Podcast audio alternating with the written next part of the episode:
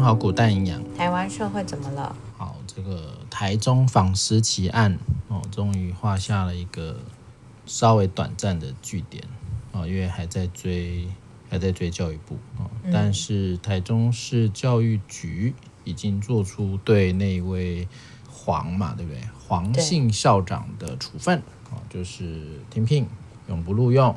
然后没收也不是没收了，就是没有退休金。嗯，退休金好像本来有一千多万吧，是不是？哇哦，嗯，蛮多的。好，那我想当然这个很多考量啦，哦，要选举了嘛，对不对？哦，这种叫做社会重大关注的案件。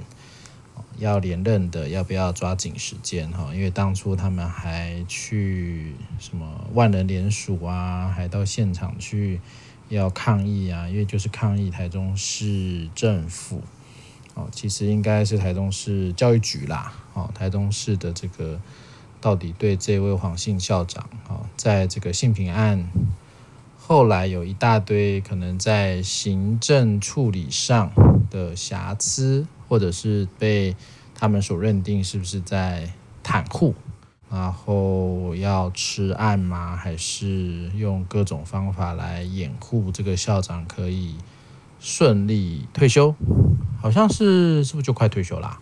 嗯，本来已经申请退休了。哦，OK，所以本来应该就是让他什么顺利的拿到退休金啊，什么什么之类的哈。哦，但这一次呢，人本其实。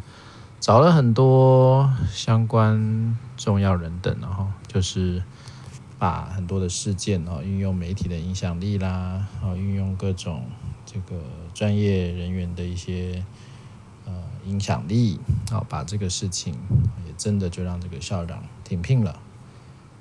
当然啦，我相信这个事情呢，绝对在我们的教育系统里面就是冰山一角。也也让很多学生哈，其实我我会先想到，就是在美国不是有个很有名的那个体操队的教练嘛？对，就是还被拍成了一个纪录片嘛。哦，就是那个体操队应该是国家队的教练，然后在他当教练的应该有是不是有二十几年啊？我记得很长诶，很久的一段时间，他所接触到的这些体操队的。应该因为练体操都是从很小开始练起嘛，所以那种都是小女生。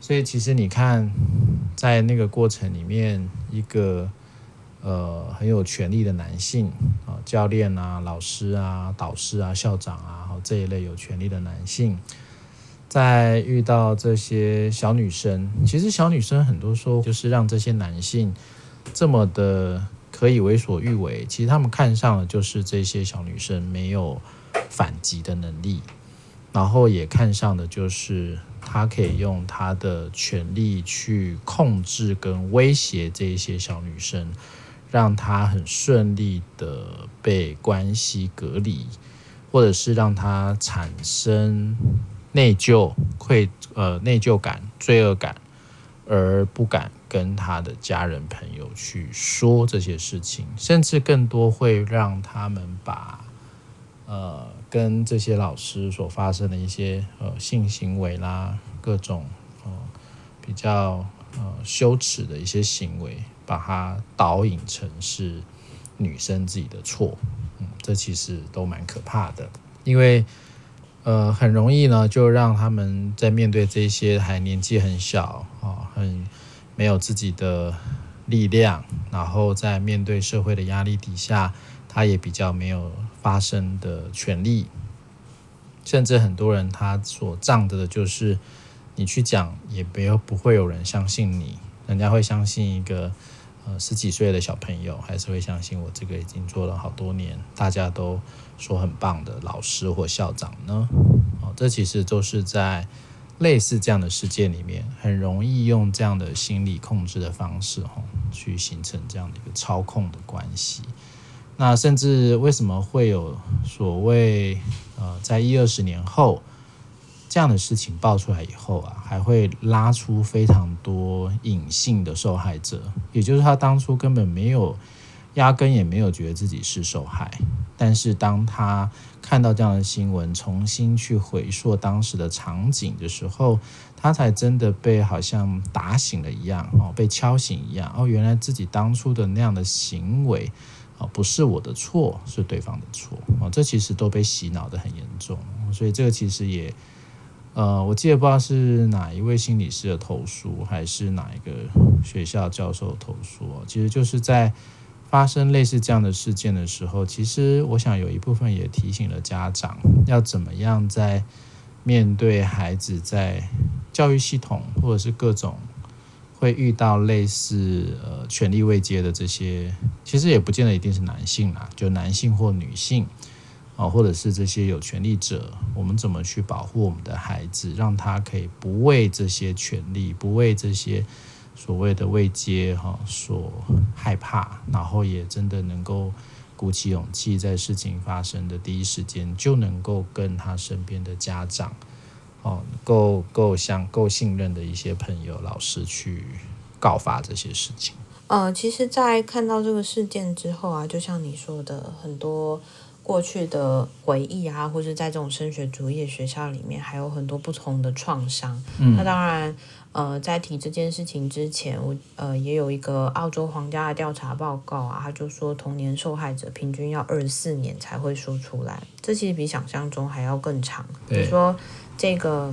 申诉人啊，他在提出这件事情的时候，有好多人去质疑说：“你干嘛当下不反应？然后过了这么久，然后都已经过了追诉期，你才去谈这些事情？然后或是说有发生这些事情，你怎么不赶快跟大人说？”就是刚开始，我觉得的确有好多的质疑的声音，一直去问他说：“这些东西不是常识吗？你应该要早点说。”但其实我觉得。并没有这么容易。是当你在一个环境里面，它有很多的限制，然后那个环境里面每天要你做的事情是念书，然后取得好成绩，你才会是一个呃够好的孩子，你才会得到够多的关注，或是你才会有够好的未来。我觉得那个时候没有办法去思考这么多东西，因为这个学校以前是我的国中，对，然后所以其实。我在看到这些事情的时候啊，呃，也蛮多人他们在版面上也有在提说，其实还有更早以前的人，他们在这个学校里面不单单只是发生性侵这件事情啊。嗯，我在我在想的是说，这个学校其实复制了很多创伤，就是我们在这个学校的时候，一直都告诉我们，你要会读书。然后你我们会分 A 班，会分 B 班，会分自由班。嗯、然后我们在很，然后我们会有百名榜。那那个百名榜每次出来的时候，就是大家都会是啊、呃，觉得他们就是像星星一样非常闪耀。但是我们其实从早上就是会一直考试，然后一直考到呃晚上，我们还有晚自习到八九点才会下课。然后甚至周六周日也会有那个假日班。嗯、所以我自己在回想我的国中的时候，我没有觉得很快乐。我觉得其实还蛮，嗯，怎么说，蛮不舒服的。那个不舒服是因为太多的人都太优秀了，然后这个太优秀里面其实有很多的比较，然后老师的对话里面也会让你会感觉到说，如果你今天成绩掉下来一点点的话，那是你不够好，然后是因为你没有竞争力，或是是因为你呃没有好好的去增进自己，你花太多时间在玩乐，或是做一些不想干的事情。哇。在我那个年代里面，是我们没有家政课，我们没有体育课，我们没有美术课，嗯、我们所有的课就是都被借去上国文课、英文课跟数学课。然后我们那时候也会依照你的成绩，就是会譬如说英文跟数学都要跑班，就是你如果成绩好一点的话，你就会跑去 A 班；成绩不好的话，你就会分去 B 班。而 B 班的话，就是老师可能就会说啊，你们成对你们程度就已经比较不好了，那。就是你们自己要努力一点，能够争取上 A 班的话，你们才会有一个比较好的未来。然后或者是说，我觉得里面有很多恐吓式的语言。这是私立的国中吗？那、啊、没有，这是公立的国中。哦。然后，呃，以前啦，在这个学校基本上会有大批的人会去台中一中跟台中女中，就在这个学校里面，嗯，就是产出是最多的。所以其实你小学一年级的时候。最好幼稚园的时候，你就要迁你的户籍到那个学区里面，才可以挤上这个学校。然后每年小五、小六的时候，都会有大批大批的人，就是在做资优班的模拟考，然后就是为了要可以考进去，呃，这个国中的资优班。嗯，所以我们那时候一个年级有三十二个班，很多，超多的。我们一个年级有一千四百多个人，太夸张了吧？我们的这都没有问题吗？我们升旗就是我们的学校超级小，前门可以看到后门，但我们学校楼层很高，然后就是我们升旗的时候，有一部分人会到所谓的呃操操场嘛，我们也没有操场，我们要去跟台中女中借操场。哦，所以我们几乎都是在念书跟考试里面，然后那个时候，呃。我完全可以理解，在这个性事件里面为什么这么困难发生，是因为老师的权力特别的大。然后，但你要说我要把全部的错都怪给老师吗？我觉得也不全然，因为某某些时候我们去老师办公室的时候，也是一群老师挤在办公室，看着他们这样子，我也会觉得是啊，有人很多很多，然后。我觉得也很没有品质啊，然后甚至是说老师他们真的想要成为就是升学主义里面推动的那个人嘛？然后他们真的在教学的背后只有念书是最重要吗？可我觉得在这个学校里面营造出来的氛围就是，哦，我我记得我们以前数学老师的名言就是少一分打一下，然后我们英文老师也会有很多的，呃，希望我们可以就是更进步，反正就是会有很多在我。国一的时候好像还有体罚吧，所以后来人本基金会就是开始介入之后，那时候还分成两派，就一派就说哦，就是那些呃不乖的学生啊，就是他们自己做不好，然后他们被处罚的时候还要偷拍，还要去检举，然后去找这种这种人本基金会什么之类的。嗯、对，那这些东西其实是从我的国一到国国三，我觉得就是在一个很高压力跟高压迫状态。我还记得我那时候去。我们以前叫做训导处吧，嗯，就是那时候去交东西、交作业，然后我就看到训导的老师就直接赏了一个学生巴掌，很大力，嗯、然后那那个女生就直接趴在地上，就是因为是，对啊，然后我就觉得到底是发生什么事情，所以你可以用这样的方式去呃扇一个人巴掌，然后甚至是说在那个。办公室里面没有一个人觉得哪里不 OK，也不觉得那那有什么问题。然后我觉得国中的时候，其实就像是这个事件爆出来之后，有好多人他们才开始陆续出来，在谈那个国中的经验，就会说哦，原来那个时候这样的事情是非常的不正常的。然后其实我们都就是背着这些东西一路这样长大。当然，有很多人就是会一路就是成绩都很好，然后他们就可能上了。一中、女中啊，然后就去上台大，或是嗯呃其他名校。就是你要说这些人，他们是真的很优秀，只是我觉得这个优秀的背后里面有好多的压迫。然后甚至那时候，其实我相信很多家长一定是会跟老师说打没有关系，只要我的孩子可以升上好的学校，你就你就用力的打，然后禁止交往啊，然后很多时候都是用高压的方式去处理一切他们觉得不好的事情。所以在这个校园里面呢。学生也会分成好几派，就是也会有好的学生，成绩好的学生，然后也可能会有那种，就是因为已经长期都被否定嘛，然后就会觉得那就算了，就自暴自弃。然后所以我觉得他的氛围跟动力也变得很微妙，然后学生也会互相的制裁彼此，或是说制裁彼此。嗯，就是我觉得他那个会变成是一种校内的霸凌，或是对，或是班级的霸凌，其实是蛮严重的，就是。会有很崇尚怎么样才会是好的，怎么样才会是有未来的，所以我觉得这里面其实是，嗯，蛮病态的嘛，因为就是太多的压迫在里面，所以很多人长大之后才会去回想说，在那个时候这样子是正常的事情嘛，然后在那个时候我们都没有觉得哪里不对嘛，还是我们觉得哪里不对之后，很快这个声音就会被考卷啊，或是老师的声音又再压下来，嗯，所以。呃，回到那个自由班性侵事件的时候啊，就是还蛮多人因为看到了这些事情，所以他们就说很意外的是，为什么有这么多同学会愿意站出来？对。但我觉得这个愿意站出来，是因为真的是很有感觉的。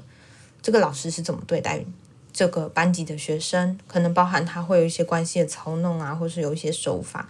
我觉得在那个年代里面，被贬低的很多人，其实都是带那个伤痛，就是不断的往下走。然后听到这个故事之后，会愿意站出来，是因为，呃，我觉得大家都是在同一种创伤里面，嗯、虽然不是都是性创伤，可是其实都是在同一种创伤，所以他们会愿意站出来。这真的蛮可怕的哦。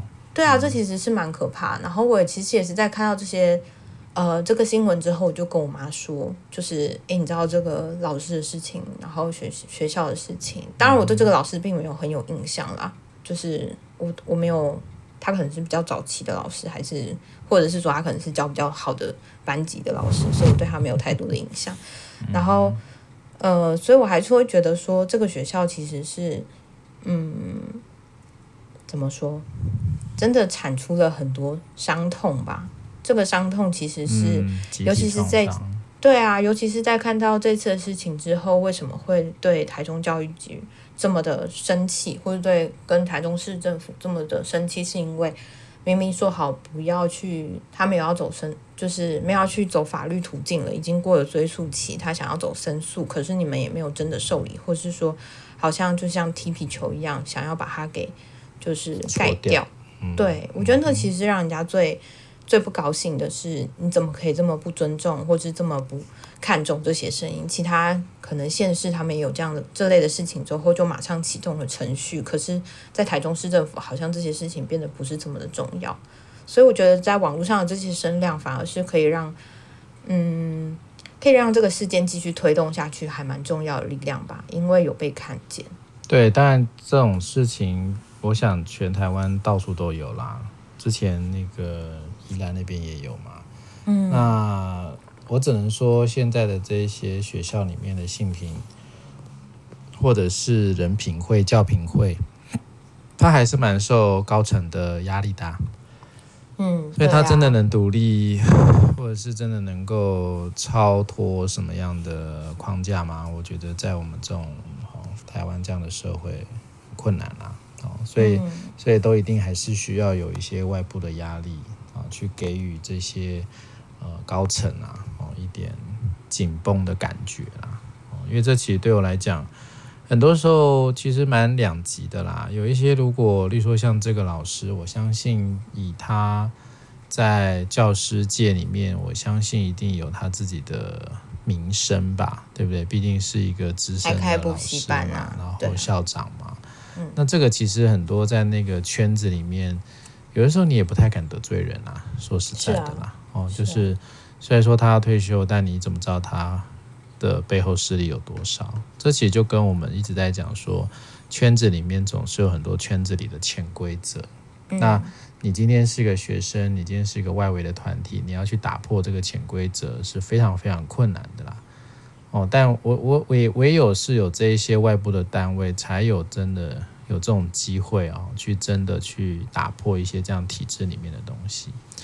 所以其实我觉得，当然，呃，我会比较把它放放大成这是整个教育界要一起来思考的事了。有些时候，可能所有的人都是帮凶，所有系统里面的人也许都是共犯。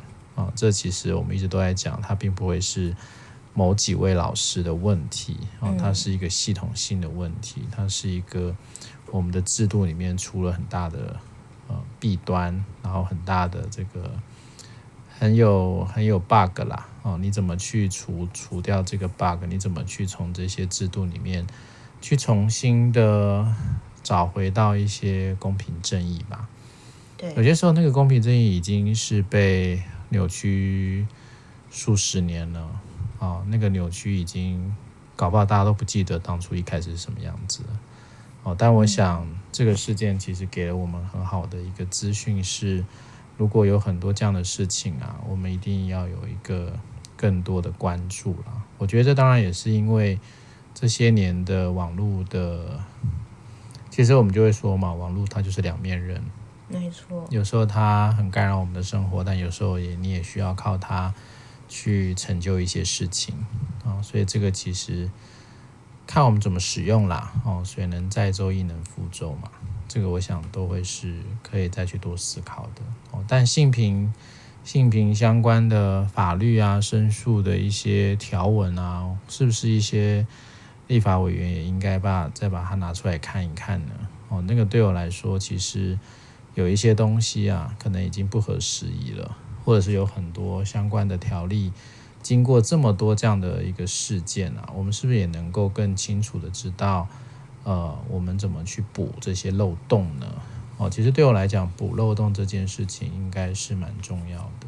哦，怎么样在这些申诉管道追诉也好，哦，然后各种的一种呃帮忙这些受害者有发声的管道，啊，尤其是要去对抗的是比较大部分是政府内部的人事这件事啦，因为这种你说呃职场里面啊，你也不是说人家都什么官官相卫嘛，我们总是说。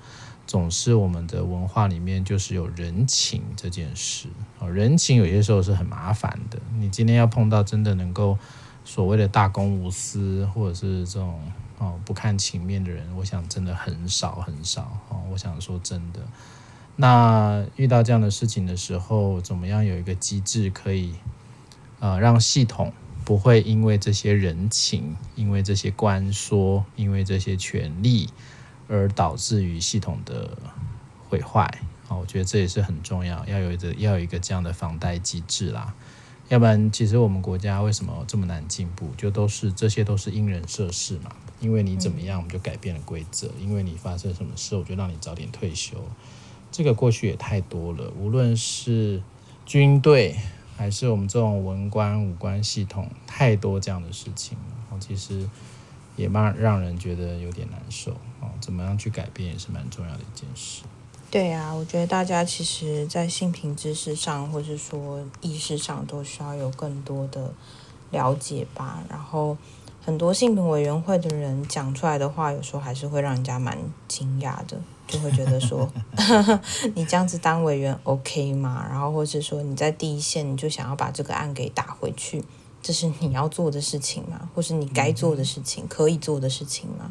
我相信有很多的，应该不止这个学校啦，说不定很多学校或是很多的事情是总是这样默默就被搓掉了。可能在第一线或是在第一关卡，他可能就被漠视，然后甚至是说这些人可能会组成一种很强大的同盟，我们不要去拖拖垮彼此，或者我们都是。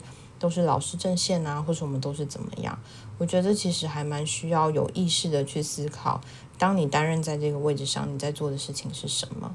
然后你有没有同时不断的去了解新的法规是长什么样子的？然后你有没有去了解这些被害人的声音，或是申诉者他们到底想要传递的是什么？还是你只是想要说没有吧，只是摸一下，没有吧，只是说句话，没有吧，这没有什么好在意的。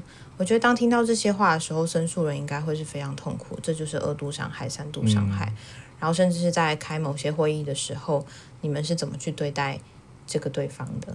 是一种你是法官吗？你是去用有罪无罪来判定吗？还是说你其实是真真真切切在聆听、在理解？我觉得这真的是还蛮需要。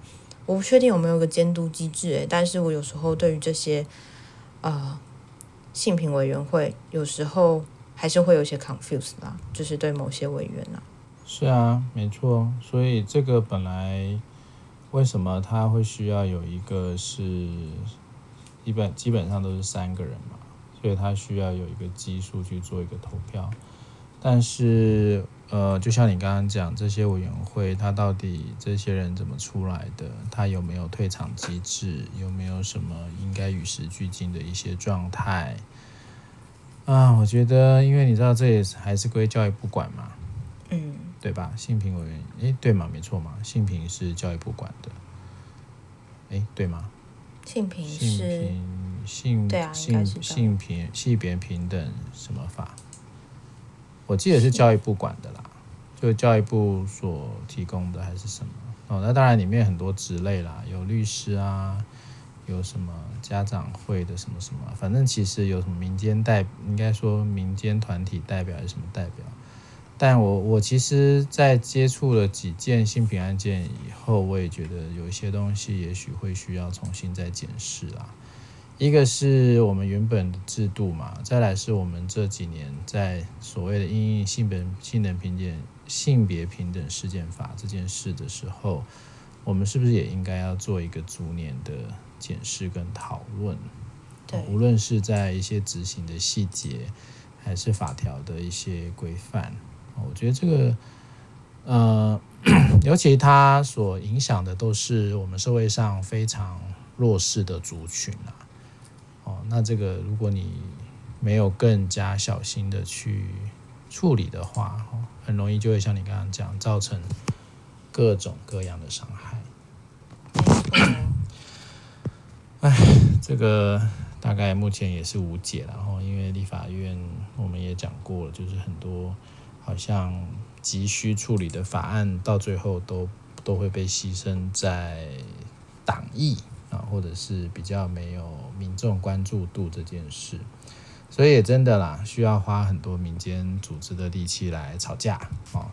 那也请大家，不是大家一起来吵架啦，而是说大家可以一同来关注这些事情哦。这些对我来讲都是很重要的。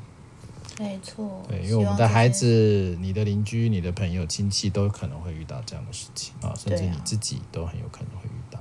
嗯，所以其实不管是在学校场域，或是说你的办公室，这些东西其实都要。让自己知道，说只要你觉得不舒服，只要你觉得是不对的，那就真的要遵循自己内心最真实的感觉。因为很多时候，一直不断的去否认自己真实的感觉，反而到最后你会发现，嗯，你自己的声音也没有被自己好好的听见。这其实是很重要的，所以，嗯，不要让自己也成为伤害自己的其中之一。要让自己的声音可以更被听见，或是要让自己更去重视那个每一个不舒服的感觉，或是每一个每一句你想说的话。对，希望大家都能够找到最适合说话的管道啦。哦，有时候有时候真的，你好像也清楚要讲，但你就是说不出来。没错。哦，你就不晓得跟谁讲。哦，这其实都很常见。呃，但我想很多社会这样的事情啊，不是像看戏一样看完就好了哈，都还是希望大家能够带回到你的心生命里面啊，去了解一下啊自己有什么样的一个创伤啊。我想在这个事情，呃，如果过往人本就已经盯上你的学校了哈，我相信他背后真的也很多其他的势力吧。哦家长是不是也是一个是啊，很有趣的事。在这些学校里面，就像是他们可能会把人本给妖魔化。例如说，我们以前就蛮常听到的是，他们会进来翻桌子啊，他们会不尊重任何的老师啊，然后他们会就是按照自己想做的事情这蛮常听到的。对啊，这些东西其实是。你在国中那个时候，你我觉得我没有判别能力，我就想说，哇，老师们好像很委屈，然后好像他们真的很不尊重。嗯、但其实，在很后来，你才知道说，原来这不是真的，原来这些东西并不是他们真正在做的。那你们在灌输给我们的是什么东西？我们吸收长大的又是什么？对。所以我还是会觉得，如果现在的孩子啊都可以，或许啊，资讯就真的是保护他们的一种方式吧。越来越多管道可以去理解说。不要只有单方面的声音去把它理解为真理，或是不是只有唯一的途径会让你变得更好或是成功。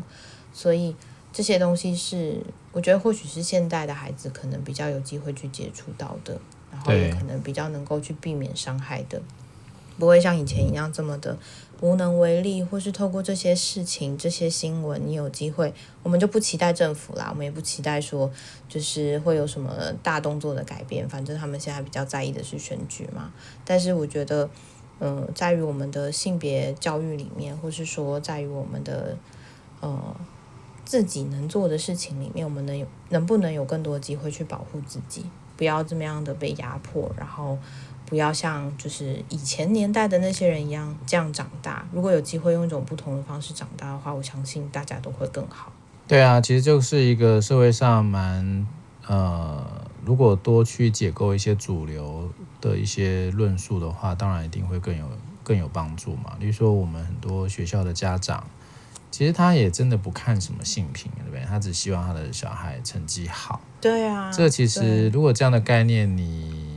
没有办法去从家长端没有办法去调整的话，他也会变成被老师利用的一个工具嘛，对不对？就用这个升学这件事情就打死所有的一些东西了。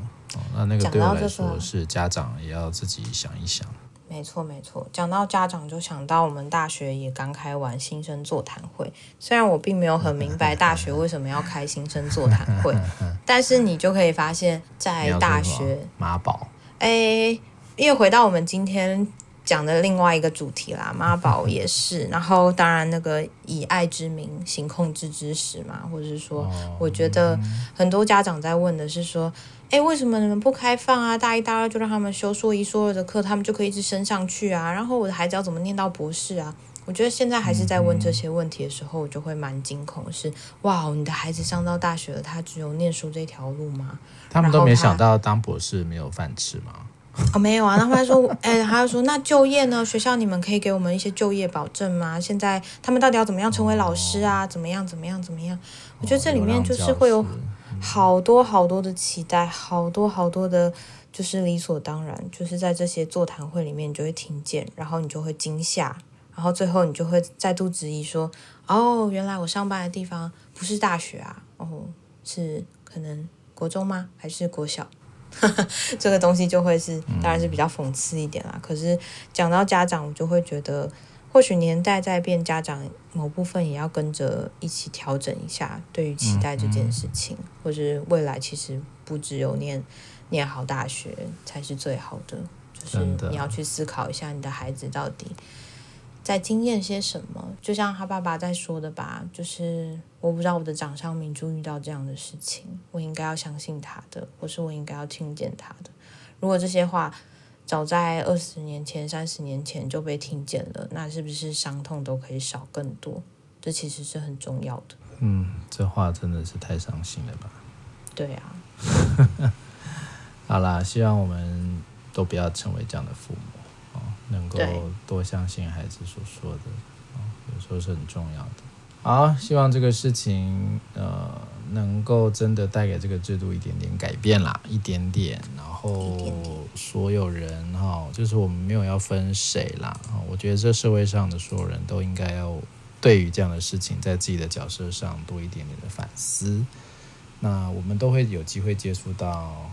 这一类，无论是老师、学生，还是其他学校系统、教育系统的人，啊，如果我们今天的观念能够多开展一点，或许我们就可以阻止很多遗憾的事情发生。好的，我们就到这边喽，拜拜。拜拜。